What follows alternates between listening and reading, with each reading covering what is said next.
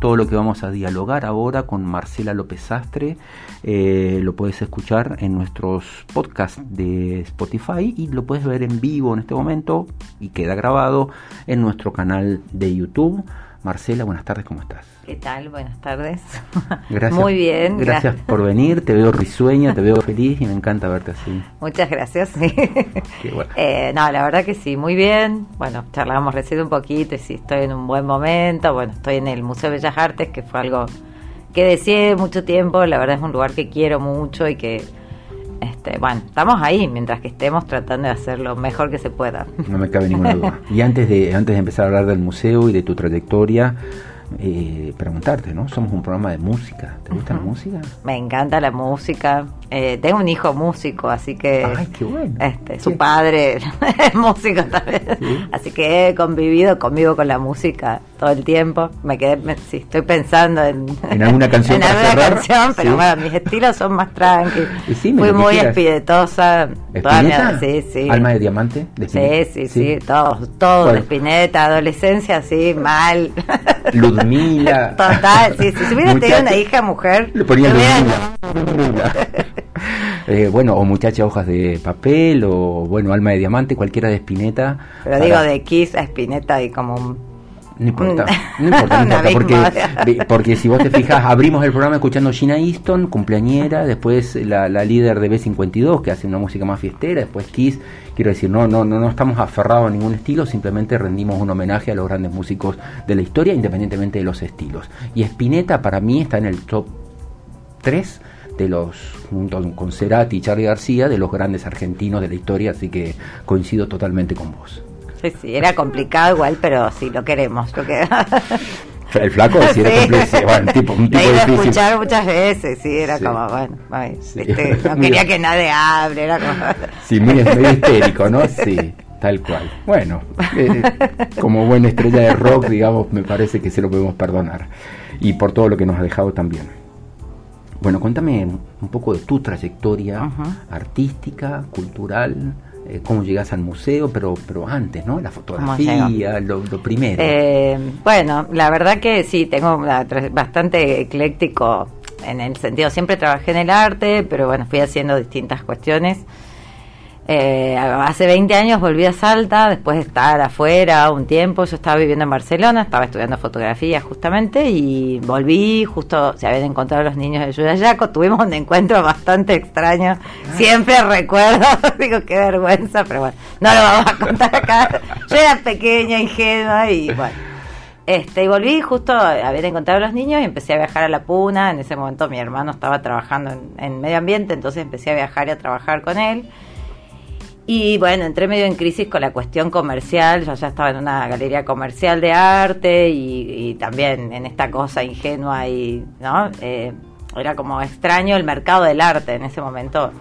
Este, toda mi formación, ¿no? Esta formación artística que te que va más por lo, no sé, bohemio le dicen, no sé bien O qué significa esa palabra. o expresionista. claro, como, bueno, esa cosa así, medio romántica, por decirle, y, y me, en- estaban pasando muchas cosas muy interesantes en Salta, de hecho, bueno, en ese momento fue como la creación de varios museos, la mejora del edificio del museo donde estoy ahora, entonces la verdad que fue sin querer, porque fue eh, medio intuitivo, no es que decidí quedarme, sino que una cosa me fue llevando a la otra. Me quedé en un momento súper interesante de creación de lo que hoy este, tenemos de cultura, ¿no? La verdad que estamos en una provincia que creo que es de las que más creció a nivel país No me cabe ninguna duda. en el ámbito cultural. Así que, bueno, no fue una mala decisión, digamos. Qué bueno. Y desde entonces que voy trabajando en distintas áreas de la Secretaría de Cultura, siempre relacionadas a las artes visuales. No es que es tan ecléctico, siempre me relacioné con las artes visuales. Pero bueno, estuve en el MAC muchos años de curadora, estuve en Patrimonio Cultural también, trabajando con Diego Ayur, que es el actual secretario, en el área de colecciones públicas. Eh, bueno, un poco... Curaduría. Curaduría, claro, sí. Lo mío va más por la curaduría que por el mercado, digamos. Insisto en que hoy ya no soy tan romántica, pero sí me doy cuenta que, que bueno, que por ahí la venta o el mercado no es lo mío, voy más por la investigación, por la, por la exposición, que es lo que más me, me interesa, ¿no? recién hablábamos fuera del aire y yo te contaba lo que, lo que me pasó a mí, digamos, ¿no? Después ingresé al mundo de la fotografía a los 15 años, ya con mi primer camarita y ya revelando mis propias fotos blanco y negro en el placar de mi casa, dejando un olor espantoso, pobre mi mamá. Eh, por, los productos químicos, valga la aclaración, y, entré al mundo de la fotografía con, ese, con esa suerte de romanticismo y empecé a trabajar muchísimo con haciendo fotografías de eventos, fotografías de bueno, publicitarias y demás, y llegado a los 50 años me di cuenta que bueno, que era necesario volver a los orígenes y empecé a hacer aquella foto blanco y negro que tanto me gustaba y ahora estoy intentando, quiero decir, hay un proceso, ¿no? En, en, la, en la creatividad, también los tiempos que te demandan entender cómo funcionan las cosas y bueno, mientras tanto tuve que mantener una familia, tuve que, que trabajar y tuve que sobrevivir y bueno, fue, fueron los medios que de hecho lo siguen siendo, ¿no? Quiero decir que entiendo perfectamente ese conflicto que, que, vos tuviste en aquel momento y lo bien que supiste resolverlo, Marcelita.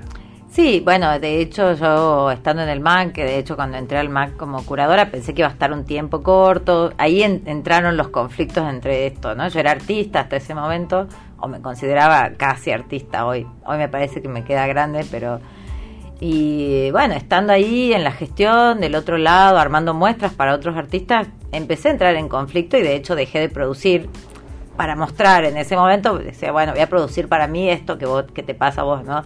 De no desconectar totalmente con, eh, bueno, con esa, con la parte, no sé, amorosa de lo que hacemos, ¿no? Porque la verdad que la gestión es, es compleja, tiene sus, sus momentos y, a veces, bueno, uno sí va perdiendo esa, esa magia, ¿no? Que no hay que perder, me parece, de alguna manera siempre hay que tratar de, recuperarla de ciertas maneras.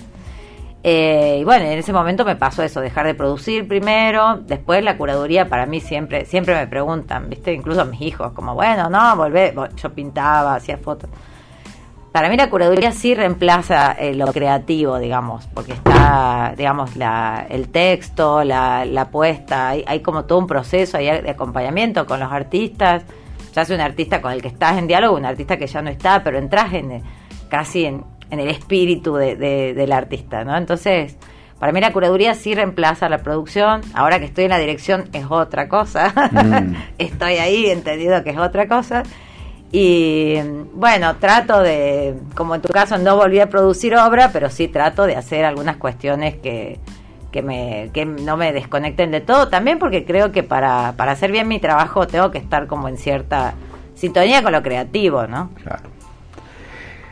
¿Podrías definir, van dos preguntas en una, si podrías definir exactamente el término curaduría para todos aquellos que no, no, no puedan, eh, digamos, dilucidarlo, y también cómo ves el mercado del arte aquí en Salta? Eh, bueno, la curaduría básicamente lo que es, es digamos, un rol que existió siempre en la historia del arte, lo que pasa es que fue cambiando primero de función y segundo de importancia o de relevancia dentro del mundo del arte. El curador deviene de, aquel personaje histórico que, digamos, hablemos de, no sé, de hace dos o tres siglos, que era la persona que cuidaba las... El curador es el que cuida las colecciones, ¿no? En ese momento eran las colecciones ya sea de la iglesia o, eh, o de los reyes, de la monarquía.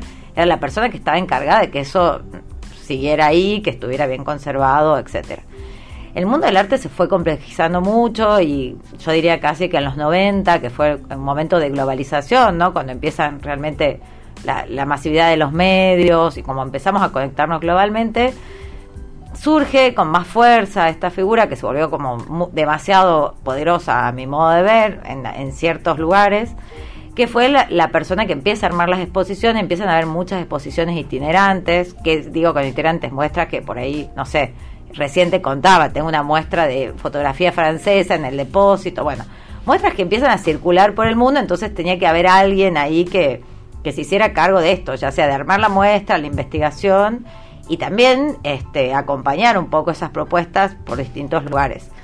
Eh, de hecho, bueno, la pandemia un poco también fue como que, puso un freno a, un momento muy álgido del mercado. El curador tiene mucho que ver con el mercado, no con la venta, pero sí con el posicionamiento de alguna forma de los artistas, ¿no?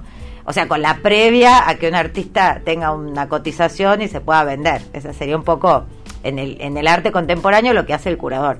También hay este, funciones más relacionadas con lo histórico, con artistas que ya no están, revalorización, que es algo que a mí me importa mucho ahora desde el museo, que es, por ejemplo, ahora tenemos una investigación del equipo de la figura de Elsa Salfiti, una artista salteña, tremenda. Mural de la San Francisco. Exactamente. Y la muestra se llama Salfiti Pública porque justamente hay mucha obra de ella en la vía pública por la que pasamos todos, los, días, y que no sabemos qué es de ella. Tal cual.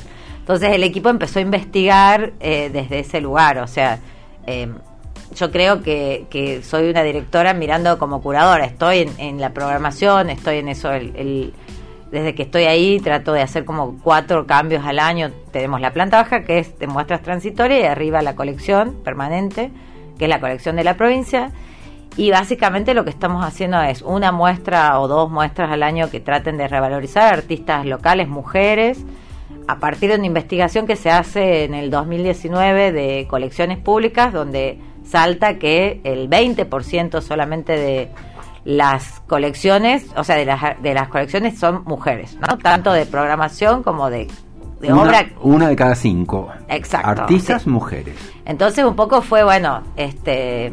Entiendo que hay mucha reactividad, quizás estas cuestiones que tienen que ver con el feminismo, con cierta revalorización de la mujer, pero yo creo que estos movimientos, digamos, esto de, ponerlo como agenda a principio de año, que es un poco esta muestra del Salfite y otra de Carlota Beltrame, eh, es como para hacer un poco de, ¿no? de, equilibrio, ¿no? Eh, quizás que fueron años como de, como de, poner esto en agenda, como muy fuertemente, pero yo considero que es un movimiento que solo trata de equilibrar estos números, ¿no? O sea que si hacemos una investigación de unos años, no sé, un 20% que esté, no sé, un 40, 60, con suerte. O por qué no, o por qué no 50, 50. Sería lo ideal, sí, sí, hacia allá vamos. Quiero, quiero decir este, un poquitito para ilustrar al oyente que si vos venís por calle de Anfunes, llegás a la mm, Caseros, te queda la San Francisca, la, la Basílica Menor de San Francisco a tu izquierda, vas a ver obviamente el frente de la San Francisco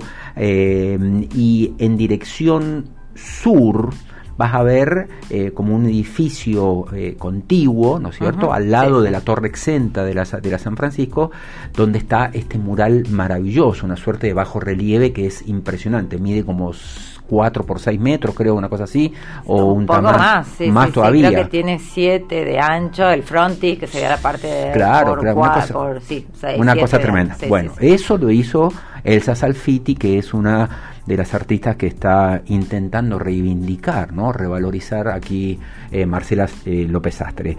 Em, y la otra pregunta es, bueno, ¿cómo ves el mercado del arte? Quiero decir, por un lado, sabemos que hay una incesante generación de artistas de toda naturaleza, salta, eh, respira por los poros artistas, ¿no? Eso ya está. Buenos ya están. El mercado, ¿cómo está? Bueno, la verdad que es algo que hay que trabajar. Hablamos de este romanticismo ¿no? que tuvimos en algún momento siempre hay como una idea de que el artista, esto, no sé, vive del aire, ¿no? Que no tiene relación con el mercado. Es un pobretón que está ahí. que no es así. Bueno, algo bueno, positivo de la pandemia, yo saco muchas cosas positivas de la pandemia. Una de las cosas muy buenas fue que se reunieron artistas autoconvocados y realizaron, por ejemplo, un tarifario de sus tareas, ¿no? Que lo mandan a las instituciones, me lo mandan dos veces al año actualizado. El tarifario, que al principio para que tiene que ver con el mercado, porque es empezar a pensar en esto, ¿no? que un artista es un trabajador, que un artista todos los días, qué sé yo, es como, digo, por ahí el que trabaja en un banco lo ve y dice, va, ¿qué estás haciendo? O sea, nada, puede estar pensando, no sé, pero es su trabajo. Entonces, bueno, esto del Como dirían nuestros papás, buscate un trabajo. sí, yo te digo esto, pero el tener un hijo músico a veces entra en crisis. sí, sí, sí, te entiendo. una cosa lo que digo. Mi hija es artista, así que mi hija es artista, así que. Tenemos nuestras contradicciones.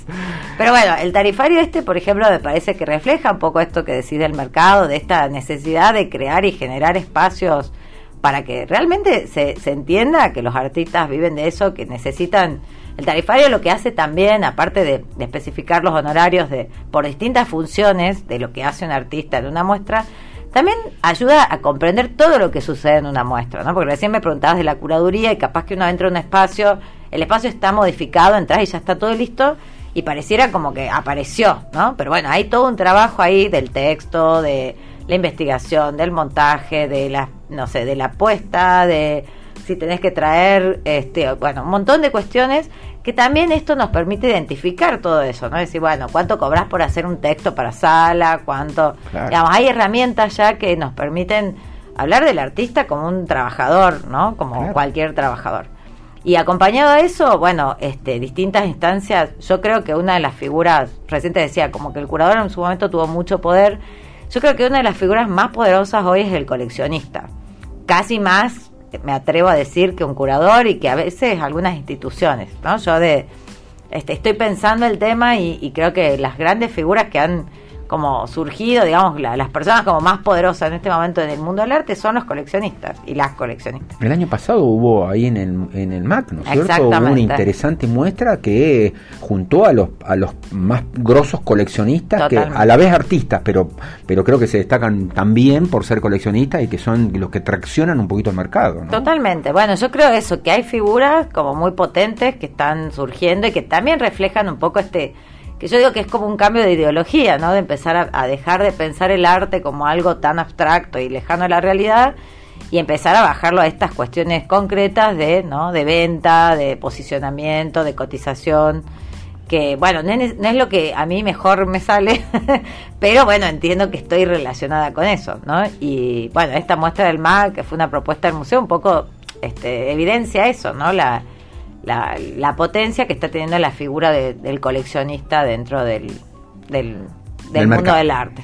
Te, pregunto ahora específicamente, nos quedan tres minutos de diálogo, Marcelita, sobre el Museo de Bellas Artes, digamos. Estás en, la dirección de, un museo que cuando uno habla de Bellas Artes a nivel mundial, bueno, habla de algo de primera línea, de primer nivel, de estar jugando en la Champions League, como decimos los hombres. Eh, ¿Cómo es la dinámica del trabajo de, Bellas Artes y cuál es tu sentimiento al respecto? Y yo soy una privilegiada total, lo sé absolutamente. O sea, en esto que estamos hablando de cobrar por lo que hacemos, soy una privilegiada porque, bueno, puedo hacer lo que me gusta, estoy en un lugar que me encanta, este. Yo siento que la función ahora del museo, esto que decís, como esta idea del bellas artes, ¿no? este concepto de las bellas artes allá, lejos, un poco también tiene que ver con lo que vengo hablando de, de no de no de bajar la institución, pero sí de, acercar a la gente, ¿no? Como como como bajar un poco esta esta impresión de algo tan este, me, pasó, por ejemplo, algunas anécdotas de, no sé, una vez unos chicos que venían en rehabilitación, que les hice una visita guiada y me dice el chico, ay, sacaste la escultura que estaba delante, la piraña, porque yo paso con mi hijo y le encanta. Digo, bueno, y entraste con tu hijo, un chico joven, ¿no? Dice, no, la verdad que estaba mal vestido, no tenía plata. Le digo, pero es gratis, no tenés que estar bien vestido, o sea, entrar, no pasa nada, digamos, y eso por lo menos eh, los guardias que trabajan conmigo saben que tienen que ser muy amables. Tienen que invitar a la gente. Sí, sí, invitar a la gente a que entre, y sobre todo a los salteños y a las salteñas, que nos cuesta, nos cuesta todo esto que decíamos al principio, ¿no? Cómo hemos crecido culturalmente y bueno, creo que el gran desafío es que, lo hagamos un hábito, ¿no? Sí, entrar a los museos, entrar a conocer, entrar a, aspirar un poquitito de cultura. O sea, tanto el MAC como el Bellas Artes y el Antropológico son gratuitos. Y bueno, eso, no sé, un día no tenés que hacer, no tenés plano, pasaste por ahí, entrar un rato, chusmear, capaz que no te pasa nada, lleva a los chicos. Lleva a los chicos, eh, que vean cosas. Bueno, Marce, eh, antes de cerrar, te quiero contar algo que sí. Sí, tiempo que está, yo estaba en el Design, que es un hotel que está a dos cuadras del museo. Cuando entré al museo, dejé un poco de organizar las muestras ahí, un poco por lo mismo que me pasó en el MAC, porque entro en esas contradicciones que no puedo resolver internamente. Pero bueno, Patricio Barbarán, que es el gerente hace rato que me viene insistiendo en que vuelva, este me parecía que una buena manera de volver era, justamente hablando de esto que del mercado, era ofrecer el espacio como un lugar de visualización de las galerías, de los distintos espacios que están vendiendo arte en la, en la ciudad. Y también hacer ahí un panel con información de las... Hay un montón de galerías ahora que están vendiendo artistas locales y algunos no tanto, históricos, contemporáneos, entonces el hotel, la idea es que haya un, que sea un espacio de difusión de los espacios que venden y que los artistas que estén expuestos ahí tengan una galería que los pueda representar. Entonces, de alguna manera también, ¿no? Bueno, un visitante, el que va, no sé, a tomar un café o qué sé yo, que sepa que estén ahí, hacer como un pequeño relevamiento. Eh, y también que ese espacio sea un lugar de difusión para artistas y para galerías, que también es un trabajo bastante complicado el de hay que decir, eh, a ver, me vienen a la cabeza dos comentarios. Uno es que el, Design Suite, ahí en, Belgrano y Pasaje Castro, eh, el, viejo Palacio Sandivaras, que es un lugar maravillosamente hermoso, tanto a la parte antigua como nuevo, históricamente, digamos, revaloriza el, eh, trabajo del artista y siempre que vas hay un artista diferente y está y es hermoso el lugar. Y por otro lado también me, viene a la mente algo que vi el año pasado, no, durante pandemia, en Vaqueros, que fue Rolly Arias eh, colgando su obra en una verdulería, en un supermercado. Quiero decir, de una manera, eh, por ahí eh, decir, che, el arte está en todas partes, acerquémonos, llevémoslo los artistas, amiguémonos esta cuestión de, de acortar distancias entre el artista y estos bueno, museos, como decís vos, Bellas Artes, que puede parecer tan grandilocuente, pero que son abiertos para todo el mundo. Así que, bueno, Marcelita. Bueno, muchísimas gracias y bueno, espero que los motive a visitarnos en ambos lugares. Seguro que sí, seguro que sí. Hay que decir que tengo ahí una foto que vos mismo curaste eh, ahí en en el design. En el design suite hay unas fotos mías, unas obras. Sí, sí, hay mucha relación entre ambos edificios. Para mí hay una cosa, hay mucha relación ahí, este, hasta estética. Sí, sí, Pero, sí, hay como una comunión. claro, sí, y esto va a ser una prueba piloto. La idea es después replicarlo en el museo, pero vamos a intentar ahora hacer este este acompañamiento también a la, a la escena, ¿no? A los espacios independientes. Muchísimas gracias, Marcela. No, gracias a ustedes. ¿Eh? Gracias, por acercarte. Bueno, nosotros nos despedimos. Eh, ahora ya está sonando algo del Flaco Espineta, como nos pidió mm, Marcela. Muchísimas gracias. Marcela López Astre, eh, directora del Museo de Bellas Artes, fotógrafo, curadora. Bueno, una mujer profundamente vinculada y comprometida con el arte nosotros llegamos al final de la edición de Radio Festa, de la semana de Radio Festa, y nos volvemos a encontrar recién el martes. Te recuerdo que el lunes es primero de mayo y no habrá programación, por lo menos de lo que, en lo que respecta a nuestro espacio. Sin embargo, vamos a continuar con eh, la estética. Ay, ya está sonando Alma de Diamante, me vuelvo loco. Eh, con la estética de, los cuatro invitados por semana, con lo cual entre el martes y el viernes de manera excepcional tendremos a siempre nuestros invitados especiales, así que seguimos aquí en Radio Festa por CNN Salta 94.7. Que tengas un muy feliz Día del Trabajador y un muy buen fin de semana junto a tus familias y amigos. Chao